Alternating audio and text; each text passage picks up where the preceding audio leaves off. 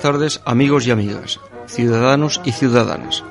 Estáis escuchando el programa La Hora de la República, una emisión patrocinada por la Asociación Unidad Cívica por la República.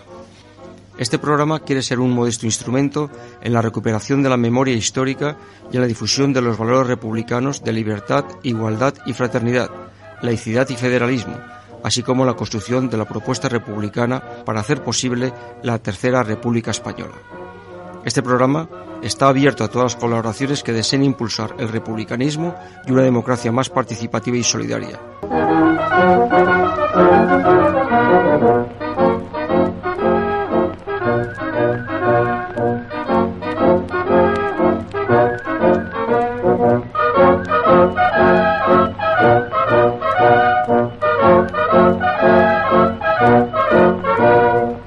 Tardes. Hoy martes, día 3 de noviembre de 2020. Esto es La Hora de la República, desde Radio Rebelde Republicana y a través de redes sociales. Estamos en riguroso directo para, explicarte, para contarte todo lo que está pasando. Nosotros no hacemos ruido, no damos ruido, damos noticias y, y hacemos análisis.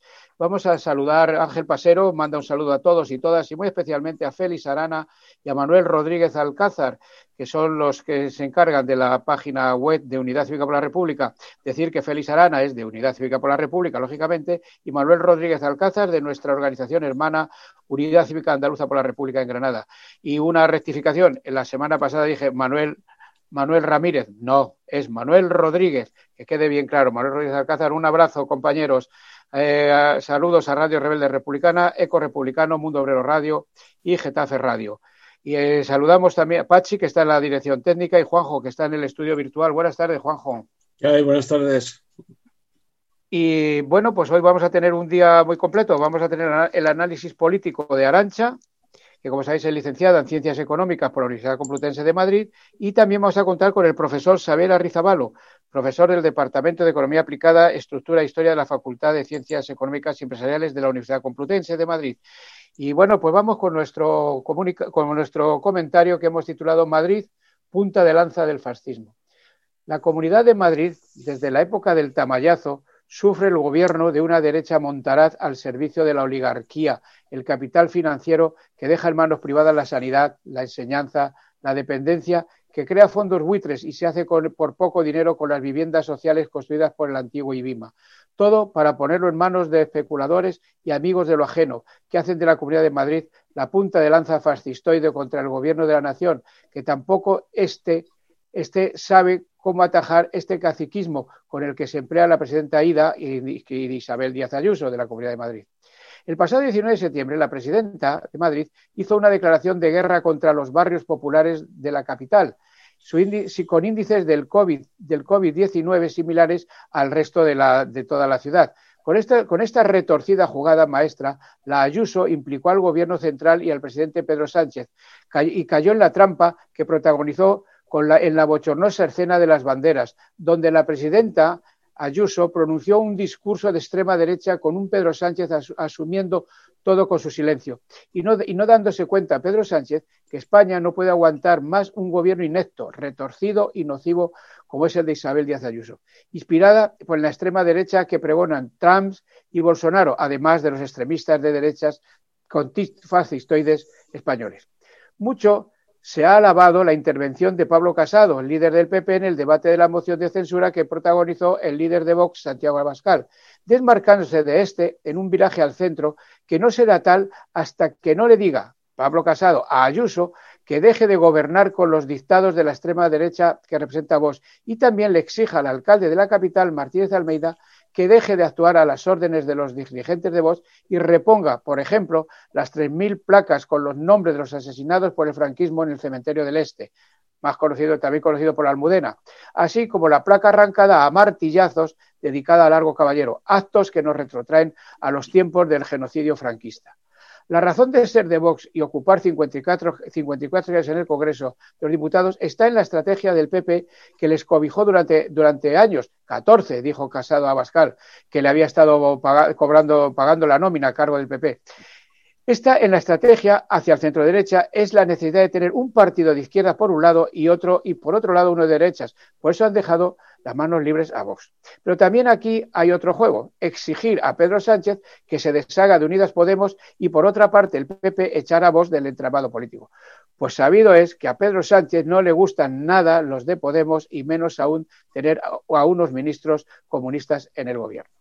El presidente del Gobierno, Pedro Sánchez, y sus ministros deben hacer frente a las agresiones de la presidenta de la Comunidad de Madrid contra la salud no solo de los madrileños y madrileñas, sino contra la de toda la población española, que soporta los vaivenes de una supuesta dirigente que jamás será tal, con una deriva de enfrentamiento, caciquismo e inutilidad tal que le lleva a decir una cosa a las pocas horas y al contrario incluso y, el contrario a, los pocos segundos. Incluso llegar a construir un hospital fantasma sin, sin, sin sin, personal sanitario, sin camas y sin vergüenza para, proclamar, para proclamarlo a los cuatro vientos. ¿A qué espera el gobierno de coalición para estudiar la posible aplicación del artículo 155 de la Constitución en la Comunidad de Madrid? Ante esta situación, nosotros, los republicanos y republicanas, hacemos un llamamiento para sumar a la ciudadanía republicana, que se abran las puertas de los talleres, las fábricas, los despachos, las universidades, las escuelas, la maltrecha sanidad los sectores juveniles progresistas, que se, sumen al, el, sume el campesinado, los comerciantes, el movimiento feminista, organizaciones laicistas, plataformas de memoria histórica, asociación de bebés robados y toda la ciudadanía para que, eh, para para que en esta hora suprema de la libertad, la democracia y los respetos de los derechos humanos que inspira el, el ideario de la República Española. Mm, venimos a derribar la fortaleza que se, ha, que se ha encastillado en el poder personal, en meter, a la, corrupta monarquía en el rincón del olvido. En fin, pedimos a las fuerzas políticas de izquierda y sindicatos de clase, movimientos republicanos, cargos públicos y ciudadanía en general que se sume a este llamamiento. Salud y República.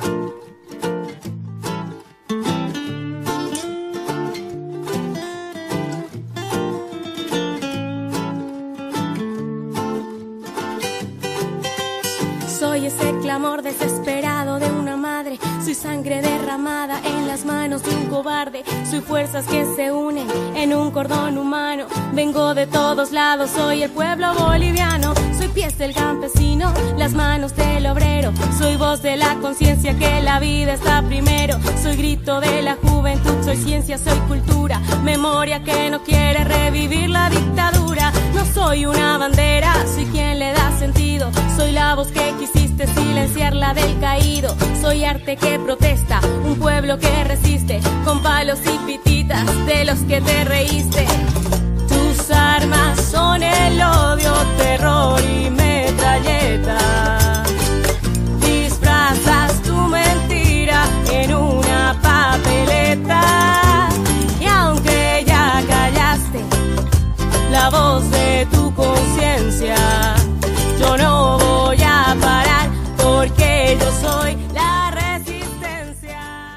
Continuamos en la hora de la República. Eh, Juanjo, ya vemos que está Arancha, se ha conectado. Buenas tardes, Arancha. No, sé si nos oye. Juanjo, vamos con el capítulo de efemérides. Bueno, pues las efemérides de, esta semana son cortitas, pero muy sabrosas. Primero me me voy unos días atrás, muy poquitos, prácticamente dos días, porque fue un acto muy emotivo el que tuvimos en el Cementerio Civil de Madrid, conmemorando, bueno, recordando el fallecimiento de Marcelino Camacho en el décimo aniversario, que murió el día 29 y prácticamente en el día de, difuntos. Y ahí, aunque fue una convocatoria prácticamente no anunciada por razones sanitarias, pero fue muy acto muy emotivo y siempre que Camacho tiene que aparecer, pues lo hacemos aparecer porque merece la pena valga este comentario, igual como el tema del, documental, bueno, documental o película de dos horas de duración, lo posible y no necesario, que se emitió el mismo día 29, lo que pasa que a las 12 de la noche hasta las 2 de la madrugada. Esa es la cultura que nos quieren poner eh, para nocturna, la cultura nocturna. Pero bueno, ahí está el tema. Efemérides más concreta de esta semana, pues recordar que el día 30 de octubre de 1910 dos hechos, pues bueno, pues muy interesantes. Primero, por la fundación de la Confederación Nacional del Trabajo, sindicato anarquista, que tuvo su potencia, desde luego, en el, el tema de la guerra civil española. Posteriormente ha tenido pues, bueno, sus, sus avatares y hoy día pues, sigue allí con sus distintas excisiones que también hay que contarlo. Y también el día 30 de, de, octubre de 1910, el mismo día, nació Miguel Hernández. Miguel Hernández, que ya le dedicamos un poema en el programa anterior, el programa Los Cobardes. Pero desde luego quizá la efemérides de, de, esta semana, pues es de que el día 3, precisamente hoy, 3 de noviembre de 1940, murió Manuel Azaña. Manuel Azaña, estadista de la Segunda República, presidente de gobierno, presidente de la República, y en este 80 aniversario, pues nuevamente pues recordar lo que significó su figura, además de como escritor, pero realmente una persona de talla que hoy por hoy todavía sigue sus restos fuera de España. Es un tema de una vergüenza que, no se sepa reconocer los que han sido presidentes democráticos de España y no la estracanada esta del dictador Francisco Franco. Desde aquí nuestro homenaje a don Manuel Azaña. El 6 de noviembre de 1936, como un dato histórico, saber que Madrid, la ciudad de Madrid, estaba sitiada por las fuerzas golpistas de la dictadura, la dictadura de Franco y el de golpe de Estado, y el gobierno de, republicano le quedó más remedio de trasladarse a Valencia en ese, en ese exilio que estuvo que ir llevando conforme se iban perdiendo las plazas, que fue primero pues, a Valencia, después el 37 a Barcelona, después ya salió por Figueras, como ayer comentábamos el otro día, junto con todas las obras de arte que durante todo este tiempo fueron evacuadas del Museo del Prado. Y por última efemérides, pues una vergüenza Mm, de España, o de los gobernantes de España, mejor dicho, el 6 de noviembre de 1975, la Marcha Verde contra el Sáhara, Sáhara español, cuya entrega, vergonzosa entrega, de manos en su momento también de Juan Carlos, de príncipe Juan Carlos en aquel momento, el 14 de noviembre, supuso lo que hoy sigue siendo una deuda pendiente, y que el gobierno del PSOE se niega a reconocer no solamente eso, sino esas pequeñas vergüenzas con tanto peso como, por ejemplo, no reconocer ni incluso los documentos nacionales de identidad a todos aquellos que participaron en el censo del Sáhara para hacer valer un referéndum y que los gobiernos de España, también los del PSOE y ahora también el de coalición, pues repito, tienen abandonado completamente al pueblo saharaui. Estas son las efemérides de esta semana. Muchas gracias, Juanjo. Decir que hoy, hoy, se ha rendido un homenaje a Manuel Azaña en el Congreso de los Diputados, con la asistencia de todos los grupos parlamentarios, excepto Vox. Pues hemos salido ganando, que no estuvieran. Sí. Arancha, no sé si tenemos ya conexión con Arancha. Sí, Arancha está aquí preparando que le des entrada. Pues adelante, Arancha, con tu análisis político y buenas tardes. Buenas tardes a todos. Estamos en el primer martes de noviembre y por tanto no nos queda más remedio que mirar a Estados Unidos, donde hoy se están celebrando las elecciones presidenciales. Y aunque Biden, el candidato demócrata de ideología de centro derecha, tiene en las encuestas más ventajas que las que tuvo en su día Hillary Clinton sobre Donald Trump, este último conserva opciones de ganar.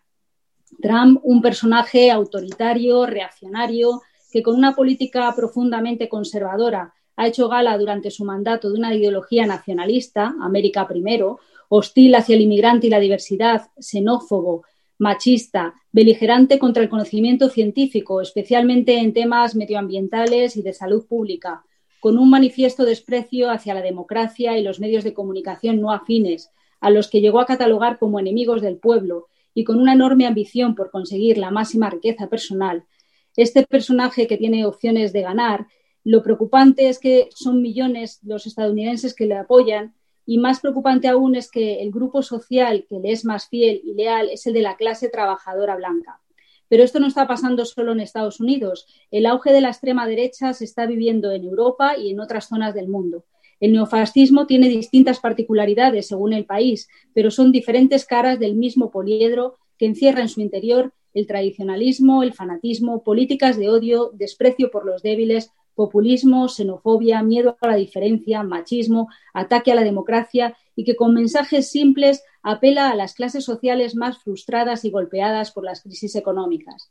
El fracaso de la socialdemocracia, que se ha convertido al neoliberalismo, la globalización y el capitalismo feroz que promueven la deshumanización de la sociedad, la precarización, la competitividad y cuya crisis ha derivado en el fascismo como respuesta extrema y desesperada, el blanqueamiento que de estos movimientos hacen los medios de comunicación, que se convierten en su altavoz, las tecnologías de la información que son utilizadas para expandir sus ideas extremistas que fomentan la polarización de la sociedad, hacen que en todo el mundo grupos conservadores estén ganando influencia, dando cada vez más poder a líderes de extrema derecha.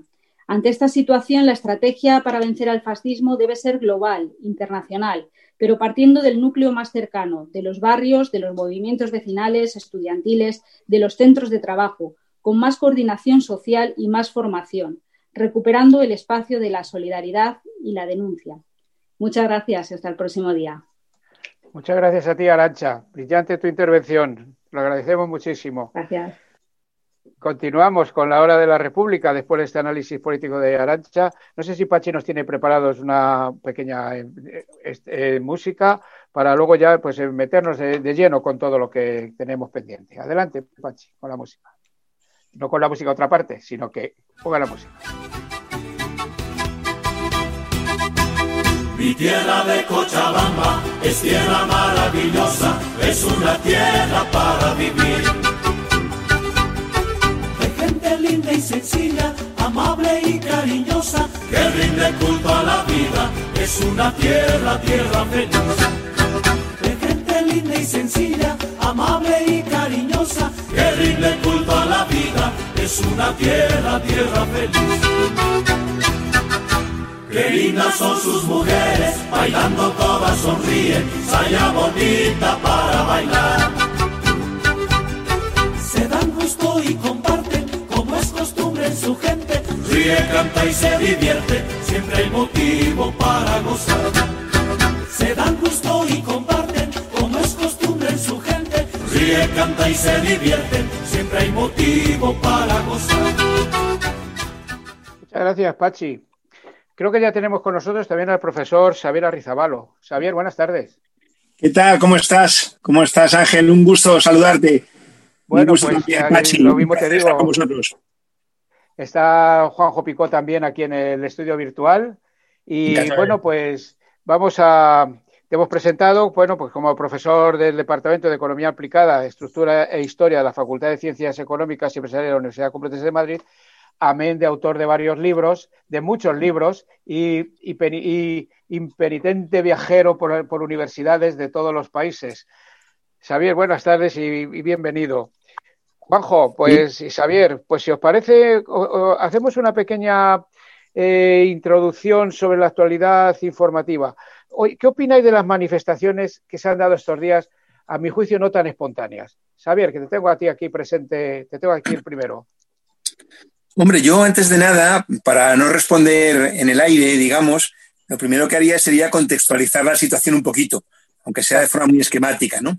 En primer lugar, hay un, punto que me parece que ordena toda la discusión, en gran medida al menos, que es el de, bueno, que la pandemia no es como pretenden eh, hacernos pensar un factor exógeno al proceso de acumulación capitalista y todas las políticas que lo acompañan, sino que por contra la pandemia, que incluye también su magnitud, se explica directamente por lo que, bueno, ya hemos conversado más veces, ¿no? Podríamos caracterizar en términos de, de una crisis de carácter crónico, del capitalismo, que se acompaña, como digo, de políticas. Si queréis, luego lo debatimos. Yo soy muy reacio a utilizar la, expresión neoliberalismo que hace, hace pensar que se trata del capitalismo malo y, por tanto, tal vez abriendo la ilusión de que podría haber un capitalismo bueno, como si la política fuera algo también exógeno o distinto de, de las exigencias del capital, en definitiva, ¿no?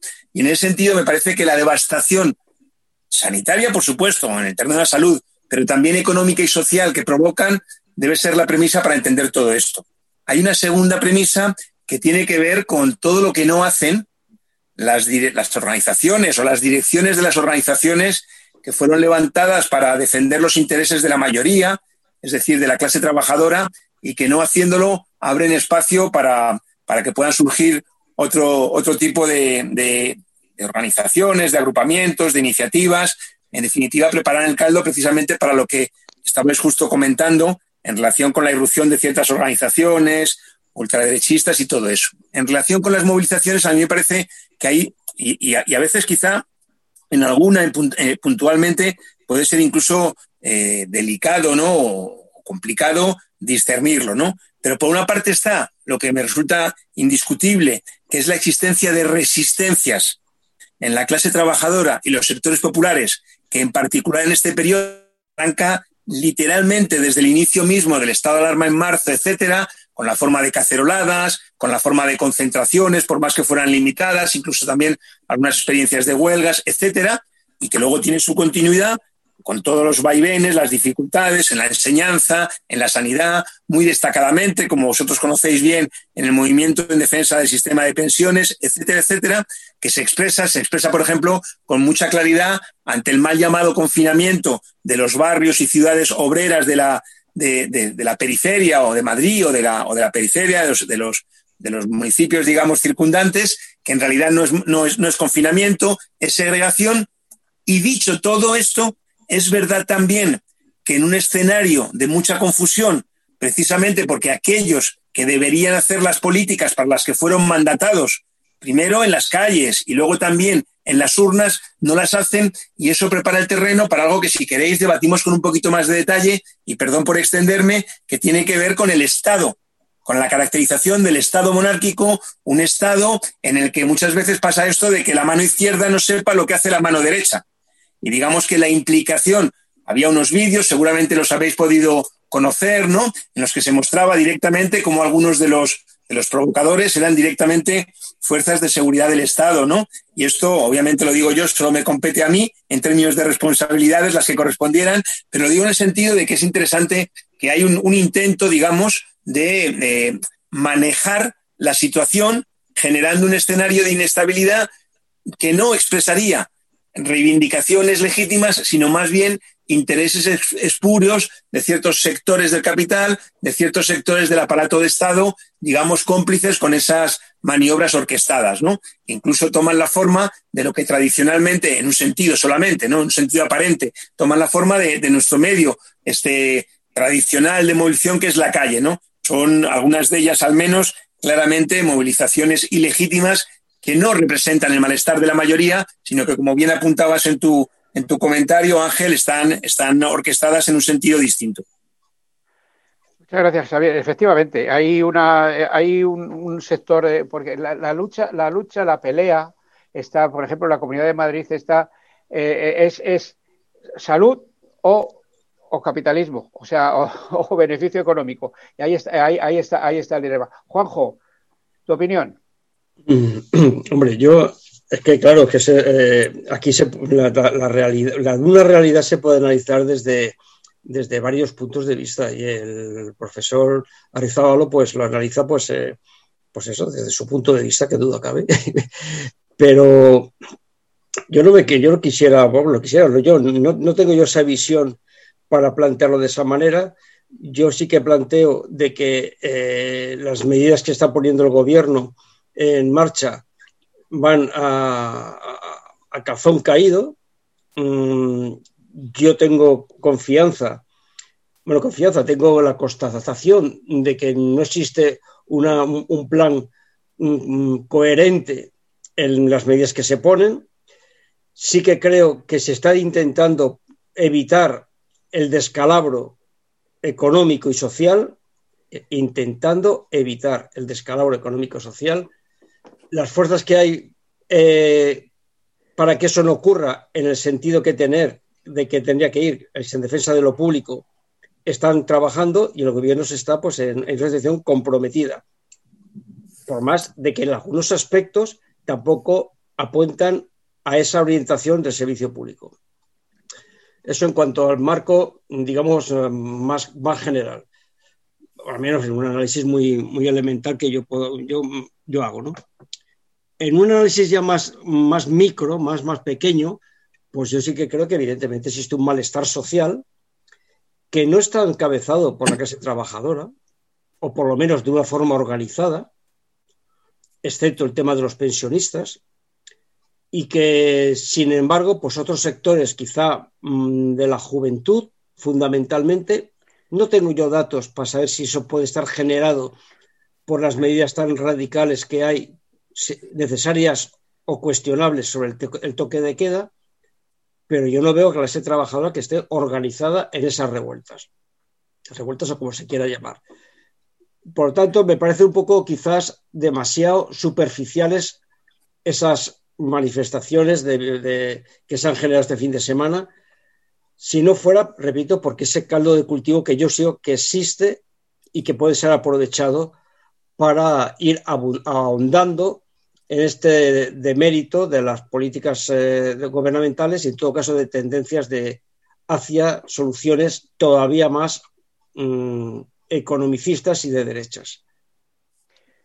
Sí, eh, es cierto que hay, un malestar, hay un malestar social y hay un, aprovechamiento por los sectores más, más extremistas, la extrema derecha, para, capitalizar todo esto. De cualquier forma, desde mi punto de vista, las medidas que está tomando el gobierno se quedan cortas siempre va a remolque de todo lo que, de todo lo que está pasando. Ahora ha, decretado un, un, estado, entre comillas, de alarma de aquí al 9 de mayo.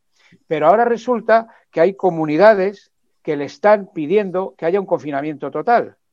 Y, y, la presión también que no viene de otros países, de los más cercanos, pues Francia, Italia, Portugal, que están, que bueno, en Francia esto ya, ya se está pensando esto. Entonces yo creo que el gobierno eh, va un poco a remolque de los acontecimientos, que no, ha sabido, no han sabido valorar valorar, valorar esto y que también, claro está, tenemos 19 comunidades autónomas más dos ciudades autónomas que son 19 reinos de taifas cada cual va, va, a lo suyo, unos con mejor acierto y otros y otros con y otros y otros no tan no tan acertadamente como es el, el caso de Madrid, donde sí que se ve el, enfrentamiento del sector del capital con, lo, con el sanitario. Pero la salida, la salida a todo esto es, es, es, complicada y sí que se está haciendo escaldo de cultivo pues para, para, para, la, para la, extrema derecha fundamental, fundamentalmente. Ya, pero el caldo de cultivo. ¿Cómo, veis la salida, la, la, salida a todo esto? Yo opino que el gobierno no está a la altura de las circunstancias. Yo, yo... meterme con el gobierno al cual, al cual respeto y apoyo. Pero Ángel, vamos a ver, es que eh, eh, yo lo que creo que el tema es que hay dos, dos, dos aspectos. El, aspecto, bueno, puede haber un aspecto superestructural que lo englobe todo y a lo mejor eh, el profesor, el profesor Arizabalo puede dar ese marco que antes lo estaba esbozando.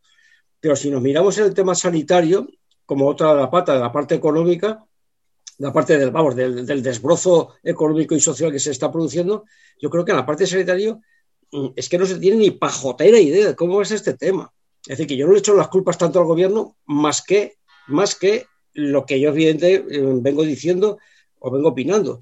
Es incluso dentro del camino de no tener ni idea bajo el punto de vista sanitario, las enormes incoherencias que hay en las medidas tomadas. Es decir, ya no tanto que sean buenas o malas, que yo creo que ahí le doy mi voto de, confianza. En algunos, pero algunos aspectos pues son fracasos, pero incoherentes totales. y la otra pata es la pata económica. Y en la pata económica, yo creo que la salida que hay que hacerle es precisamente evitar ese caldo de cultivo y evitar que las, las, ideas de derecha avancen. Y yo creo que eso solamente se soluciona con políticas públicas que defiendan lo colectivo, que se ganen a la sociedad por ese camino. Como se vaya en, plan pacato mm, y con los presupuestos generales del Estado tenemos, hay una oportunidad para que eso se pueda verse reflejado y no se quede comer por las fuerzas de siempre, yo creo que ese es el camino. lo que pasa es que, claro, aquí hay una lucha política y la lucha política se lleva también al terreno sanitario. Y yo creo que ahí es donde se produce lo que yo creo que hay que, en mi opinión, desacoplarlo o al menos no imbricarlo tan directamente. Me parece, es que esto que se dice, no politizar la pandemia, en realidad es un planteamiento, yo creo, disparatado en el sentido de que inevitablemente cualquier fenómeno social es político, porque hay quienes están haciendo negocio con la pandemia y proponen privatizar y desmantelar más, y quienes lo que planteamos es justamente lo contrario. Me parece que hay un elemento aquí muy, muy pernicioso, que es esta idea de que como la derecha es peor, como la derecha en España, es verdad, es fundamentalmente franquista, pareciera patente de corso, ¿no? Bastaría simplemente con, con robar menos incluso para que ya comparativamente fuera mejor un gobierno autollamado este, progresista, ¿no? Decías, Juanjo, que el plan tenía incoherencias, decías, Ángel, que era escaso. Lo primero es que yo iría un poco más lejos, porque no es solamente que tenga incoherencias, que la tiene, que se denoten elementos, digamos, de improvisación, o que tenga, tenga medidas limitadas. es que además, digamos, en primer lugar, el contenido muchas veces ha sido muy regresivo, muy regresivo, porque hubo la oportunidad de prohibir los despidos y se optó por no hacerlo. Otra cosa es la propaganda, pero no se prohibieron los despidos cuando la medida se formula 15 días después de, decretarse el estado de alarma y sin carácter retroactivo, cuando no son este, despidos nulos sino improcedentes, cuando los contratos temporales de menos de dos meses no opera ese mecanismo, etcétera, etcétera. Y yo creo que, mirad, yo, eh, Juanjo, no me llames profesor, que somos compañeros todos, ¿no? Este, no, llamadme como queráis, ¿no? Pero lo digo que parece, puede parecer un poco casi como, como reverencial, ¿no? Ya sé que es, que es, que es fraternalmente, pero no, yendo al tema, ¿no? Me parece que me parece que, yo, bueno, creo que el método marxista nos ayuda a entender las cosas más allá de las apariencias. Entonces, esto que decís de que no es coherente o que es escaso, hay que preguntarse por qué. Y, esto tiene una respuesta, y es que, digamos que la política del gobierno, para, para fijarnos en los hechos, y luego saco una conclusión, si os parece bien, ¿no? Es inequívocamente, está inequívocamente orientada a defender los intereses de la acumulación capitalista, de la clase capitalista, de las instituciones del régimen, que aquí son la monarquía y la subordinación a la Unión Europea y a la OTAN y a través de ellas al imperialismo y todo esto, ¿no? Es decir, ese es el marco que explica las políticas. Un detalle solamente. Mirad, el rescate bancario alcanzó 66 mil millones de euros. Y ahí nos esperó a negociar, a conseguir créditos, un rescate bancario de casi el 7% del producto. Bueno, ¿cuál es el choque? Porque convenimos, convenimos, ¿verdad?, en que la situación, tanto desde el punto de vista de la salud como desde el punto de vista social, es dramática. No tiene nada exagerado caracterizarla como dramática. Y que iba a haber, no digo ya el primero, que en realidad ya había anticipos, había, lo comentamos en este, en este mismo medio, pero en particular que iba a haber un brote a finales del verano o principios de otoño o en otoño, era sabido. ¿Y dónde están esos al menos 66.000 o si se aprecia el doble la salud de las personas y sus condiciones de vida que la salud de los bancos, entonces 66 por 2, 132.000. ¿Dónde están todos esos recursos? No están porque el gobierno renuncia a poner la palanca necesaria, que son los recursos de la nación al servicio del conjunto de, la, de, los intereses, de, la, de, las necesidades más bien imperiosas, además, acuciantes además de la mayoría. Y decís una cosa, decías Juanjo, yo estoy de acuerdo, eh, que la clase trabajadora organizada eh, no, no, no está presente en la forma que, debería, que se correspondería con la gravedad de la situación. Eso es verdad y eso apela a una discusión que, venimos teniendo hace mucho, que es la responsabilidad de las direcciones.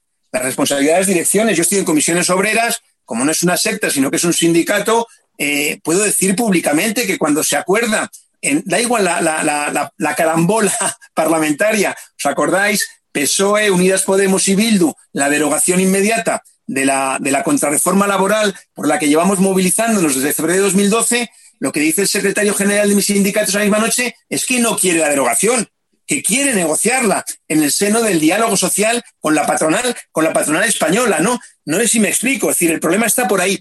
Pero hay un punto, decías, Ángel, menuda preguntita, las perspectivas, ¿no? Yo creo que lo que sí podemos tener claro es por dónde pasa toda posibilidad de lo que tú señalabas, Juanjo, como un escenario de políticas públicas, etcétera, etcétera. No lo van a regalar. El capital tiene sus palancas, sus amenazas, retirada de inversiones, etcétera. Nosotros tenemos las nuestras. Y por eso todos mencionamos, creo que no por casualidad, la cuestión de los pensionistas, que se resume en una consigna. Gobierne quien gobierne, las pensiones se defienden. Es decir, las reivindicaciones por encima de cualquier consideración nuestro gobierno, no nuestro gobierno, eso no es lo importante. Lo importante es el terreno concreto de si las reivindicaciones se satisfacen o si por el contrario se subordinan a, las, a los intereses de la acumulación capitalista, del gran capital, de las grandes empresas y en consecuencia sabemos que la tostada cae del lado de la mantequilla y al final se hacen las políticas en favor del capital, pero no en favor de la mayoría. El, juego yo creo que está, lo, hemos comentado varias veces, es en el, en el, tema de los presupuestos generales del Estado y qué papel va a hacer ahí Unidas Podemos. Si va a seguir al dictado del PSOE, el PSOE, yo lo he dicho y lo he, que el, el PSOE no ve con buenos ojos, no ve que, en el gobierno estén, estén Izquierda, Unidas Podemos y el, o sea, Unidas Podemos, no lo ven con buenos ojos y, que, y menos que, que, esté pues ahí ministros con el carnet del Partido Comunista y, y, y, querer hacer unas políticas sociales. Yo creo que lo que decía antes, el cambio de cromos es el, desde la derecha en el capital el capital financiero se está presionando para que salgan del gobierno eh, estos, estos compañeros, estos, estos de Unidas Podemos, y por otro lado, bueno, pues está posiblemente este ese, cambio de cromos, que es que el PP trate, trate de, de fogacitar a Vox cosa que es difícil porque según los últimos datos Vox está, está creciendo. Pero fíjate Ángel, fíjate Ángel, perdona que interrumpa un momento y además agradeceros a los dos y agradeceros de verdad sinceramente el gusto de debatir de manera argumentada y no como muchas veces se escucha por ahí, ¿no? Es que este, este, esta idea de, de, o sea, yo, yo fraternalmente, ¿no? Pero no comparto e, esa apreciación de que pobrecitos los de Unidas Podemos en el gobierno, que no consiguen que el PSOE haga no sé qué políticas, ¿no? Pero no lo digo por, por una posición a priorística, ¿no? Sino por constataciones, por ejemplo, cuando estalla lo que señalaba antes, cuando hay una cierta revuelta popular, y esa sí que era inequívoca, en Vallecas, tú lo conoces bien, Ángel, en Vicálvaro, en San Blas Canillejas, etcétera, etcétera, eso es un viernes y el lunes es verdad. Pedro Sánchez viene a dar oxígeno a Ayuso pero ese mismo lunes, Yolanda Díaz, que tiene el carnet que sabemos que tiene, aprueba la ley de teletrabajo que le felicita a la patronal y que recoge las reivindicaciones de la patronal y no de los sindicatos. O tenemos un, lo decías, un ministro, Alberto Garzón, cuya actuación al frente de, consumo no, no, no, no nos permite identificar ni una medida sustantiva que tenga un carácter mínimamente progresivo. O bueno, el hecho reciente, y ahí Pablo Iglesias a la cabeza, el hecho reciente de que el, el, gobierno, este gobierno del que forman parte, cierre filas con el golpismo en Venezuela, negándose a, nombrar un embajador. Y eso son decisiones del gobierno en su conjunto. Es decir, yo creo que hay un abuso de esta idea de que estamos en minoría, porque además es un razonamiento que, admite todo. Como estamos en minoría, claro, todo lo bueno es nuestro, todo lo malo es de los otros, pero el problema no es ese, el problema es yo no he oído, mira, no solamente en el terreno de la política del gobierno, porque creo que es bueno también partir de, nuestro terreno, ¿no? Es decir, yo no he escuchado, Ángel, Juanjo y quienes nos escuchan, ¿no? Yo no he escuchado una rueda de prensa, una rueda de prensa de ningún dirigente de Unidas Podemos, de ni uno solo, que dijera que es una barbaridad que se destinen dos mil millones de euros en todo el Estado para el nuevo curso. El mismo gobierno y Pablo Iglesias saludaba que en mayo destinaba más, 2.100, a la compra de tanques porque somos hombres de Estado y como lo, este, lo, lo, contrató, sí, el PP, hay que respetarlo. Es decir, yo creo que hay que ir al terreno concreto. Luego, si queréis, hablamos un poco de los presupuestos, que merece tema aparte. Ya, lo que pasa es que yo quiero, yo también Vamos a ver, tenemos las 19 y 38 minutos. Juanjo, adelante. No, eh, quiero decir nada con esto, ¿eh?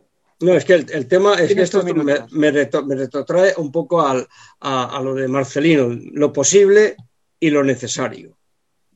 Y, claro, eh, Javier, eh, tú estás planteando pues lo que todos firmamos y eh, todos aspiramos.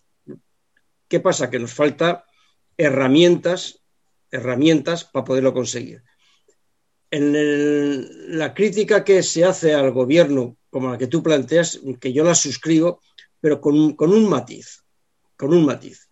El matiz es que yo no hago una crítica a la generalidad de lo que podría ser y no puede ser, porque la izquierda, para que pueda ser, y si nos metemos ya que es la izquierda, otra cosa, pues ya nos agotamos este programa y, y todos los del año.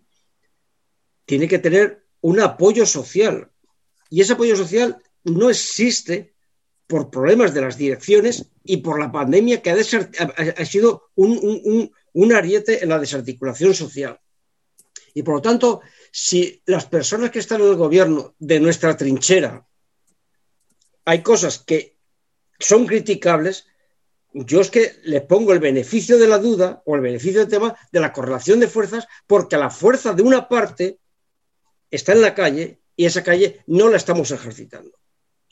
Dicho eso, que puede justificar, o en todo caso, en mi punto de vista, da un margen de saber lo posible, lo necesario, también yo digo otra cosa. Es cierto que hay líneas rojas que nuestra gente en el gobierno, cuando hay nuestra gente, porque me siento vinculado a ese tipo de planteamiento, se está tragando, pero vamos, pero vamos, de forma que no necesita gente en la calle para decir hasta aquí hemos llegado. Es decir, que se coja y con el, el, beneplácito y la complicidad del gobierno de España, que se libere a Leopoldo, Leopoldo López. de la, embajada de Estados Unidos, de, la embajada española, que se apoya al gobierno de, ese DVD, vamos, al gobierno, al, Guairó, y que aquí se, se, reciba de esa manera y no salga ni una declaración en contra. O cuando se coge que, por ejemplo, que una cosa es la monarquía y otra cosa es las personas, refiriéndose al emérito, y que no se salga diciendo que ambas cosas son el mismo paquete. Y así podemos decir varias cosas más. Cosas que dice, oye, mira, es que esto no es un tema de correlación de fuerzas para hacer doblar más inversión en un sitio, menos inversión en otro. Eso es un tema, vamos, de, líneas rojas que ya eso ya es de ideología.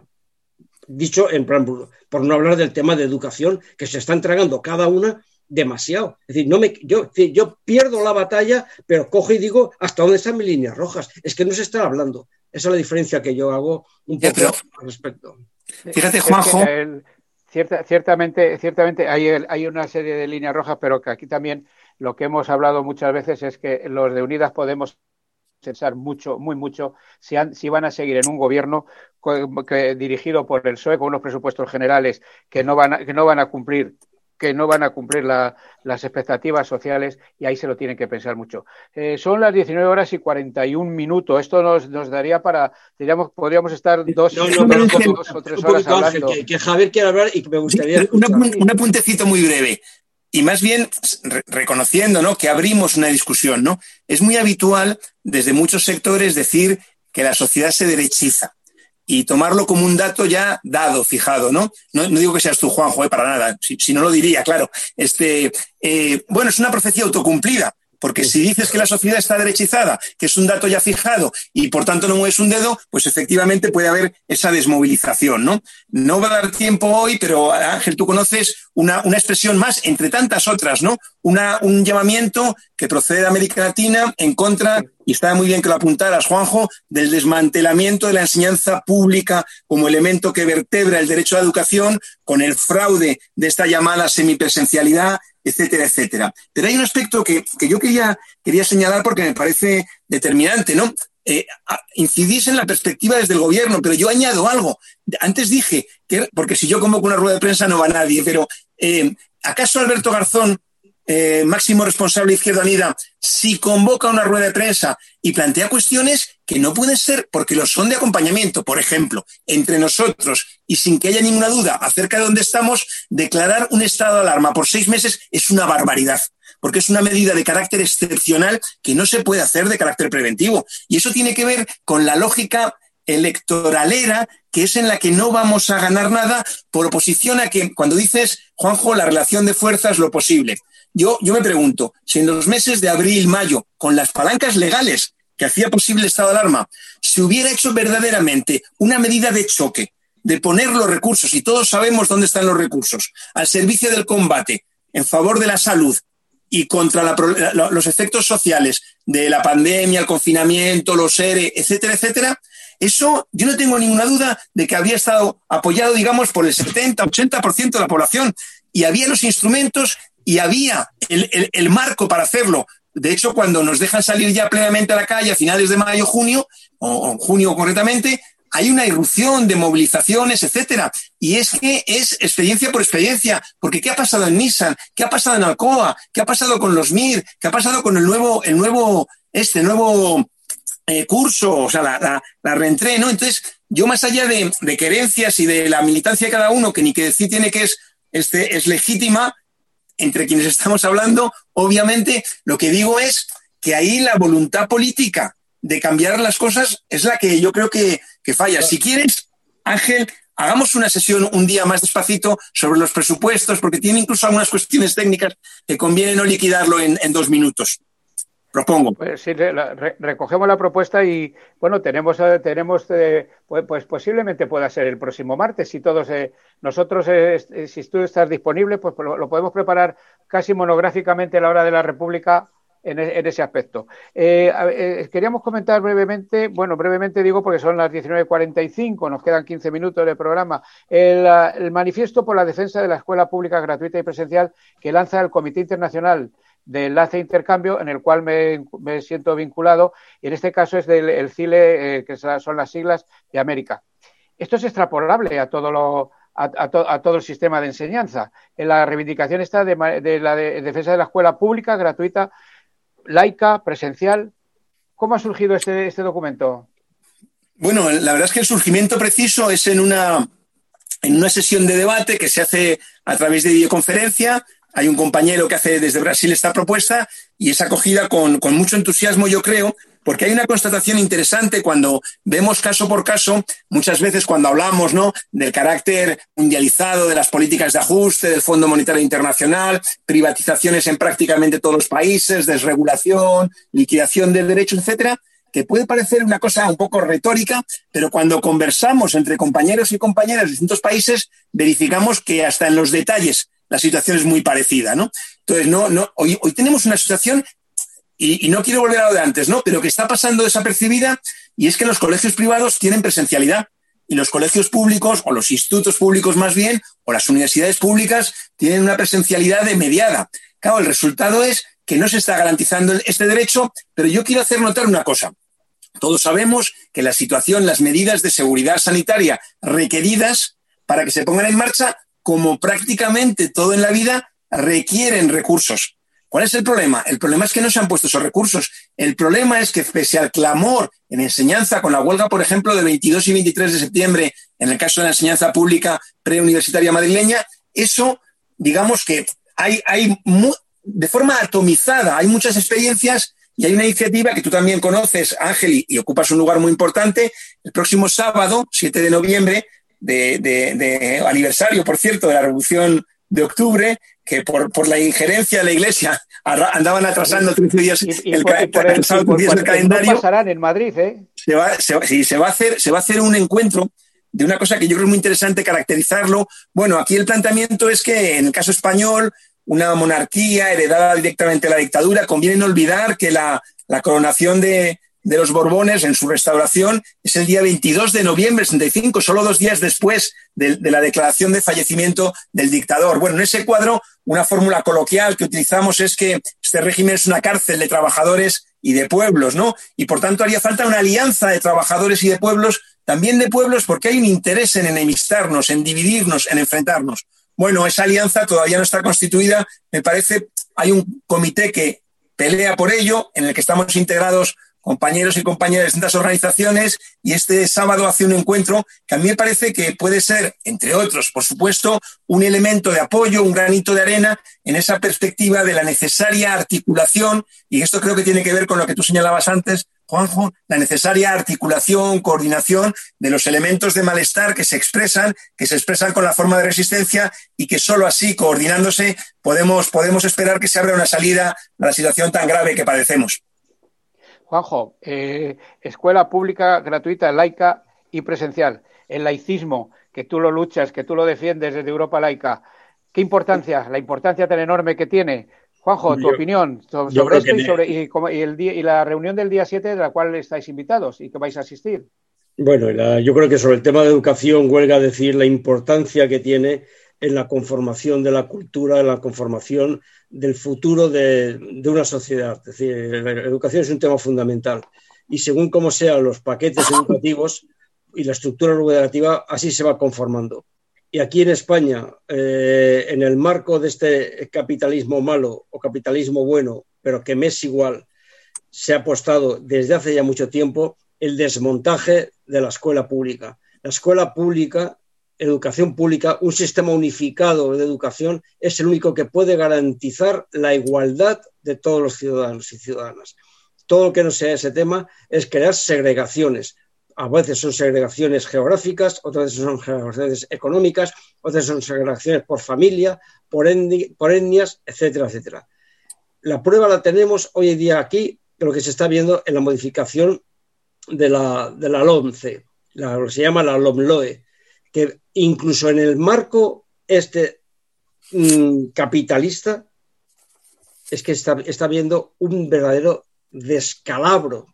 Lo que podía haber sido un giro, un giro hacia una escuela y la defensa de lo público, se está manteniendo el peso de la enseñanza concertada, es decir, es esa privada pagada con fondos públicos, está metido todo el tema del adoctrinamiento, en este caso religioso, dentro de la escuela, el Partido Socialista no ha aceptado ninguna de las propuestas para quitarle carga confesional, carga doctrinadora a las, a las escuelas, propuestas que habíamos llevado Europa Laica, campañas como las redes por una, una, una, una, política, una nueva política educativa, etcétera, etcétera. Los presupuestos están siendo una, una patraña en educación y por no hablar de todo el tema de las universidades privadas que son el caldo de cultivo de futuros dirigentes, de hecho que después criticamos, que están metidos en las estructuras de poder, en la judicatura, que van, están saliendo precisamente de ahí, que es donde tienen los recursos.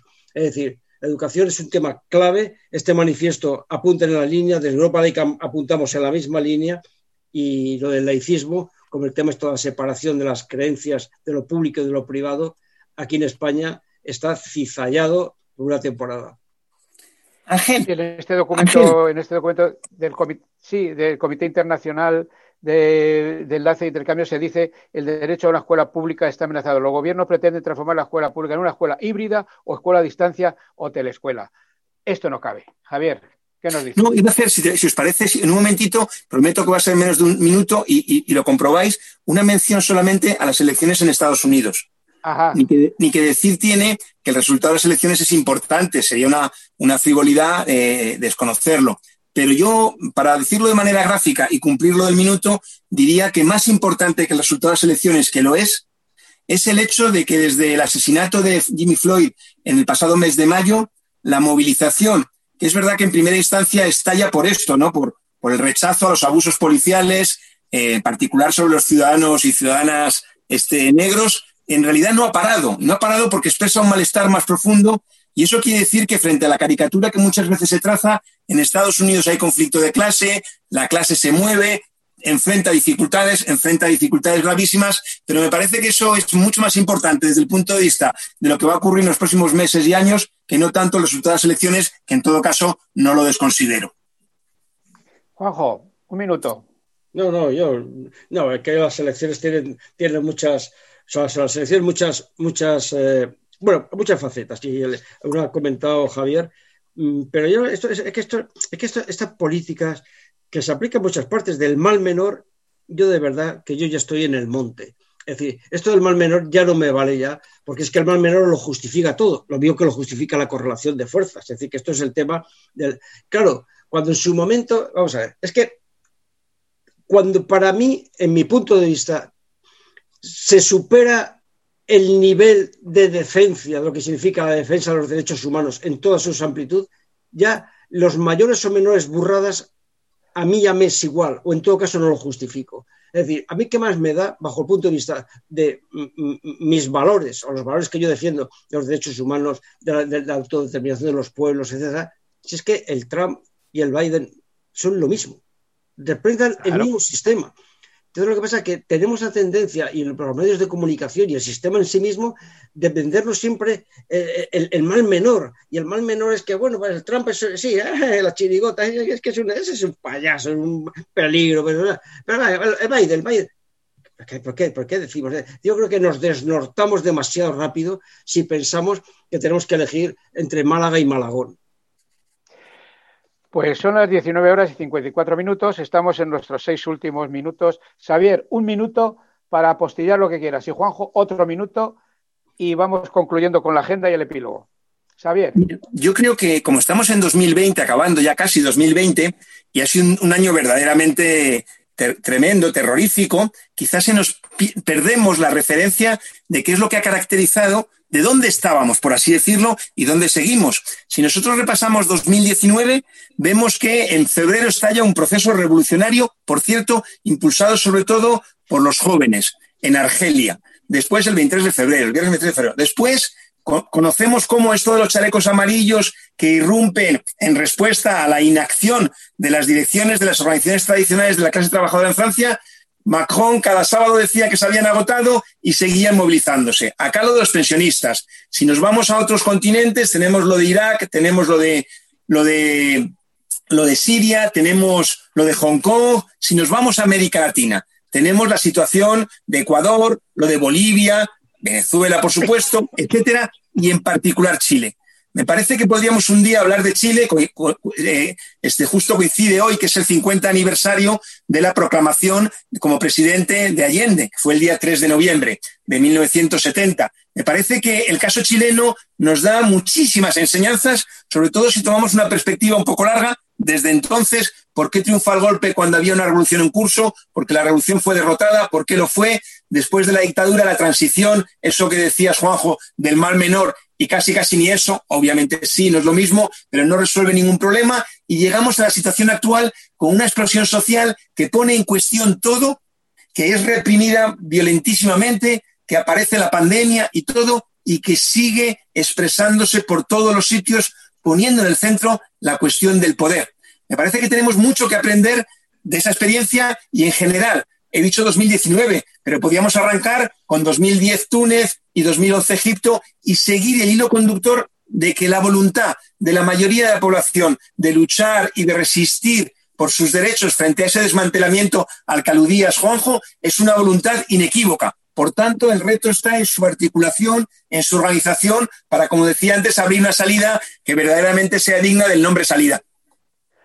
Pues no va más. Nos emplazamos, nos emplazamos si es posible para el próximo martes. Juanjo, pues eh, si quieres apostillar algo y la agenda.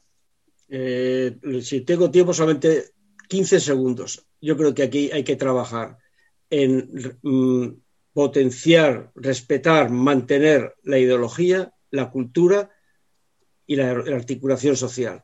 Las dos patas las tenemos ahora cizalladas.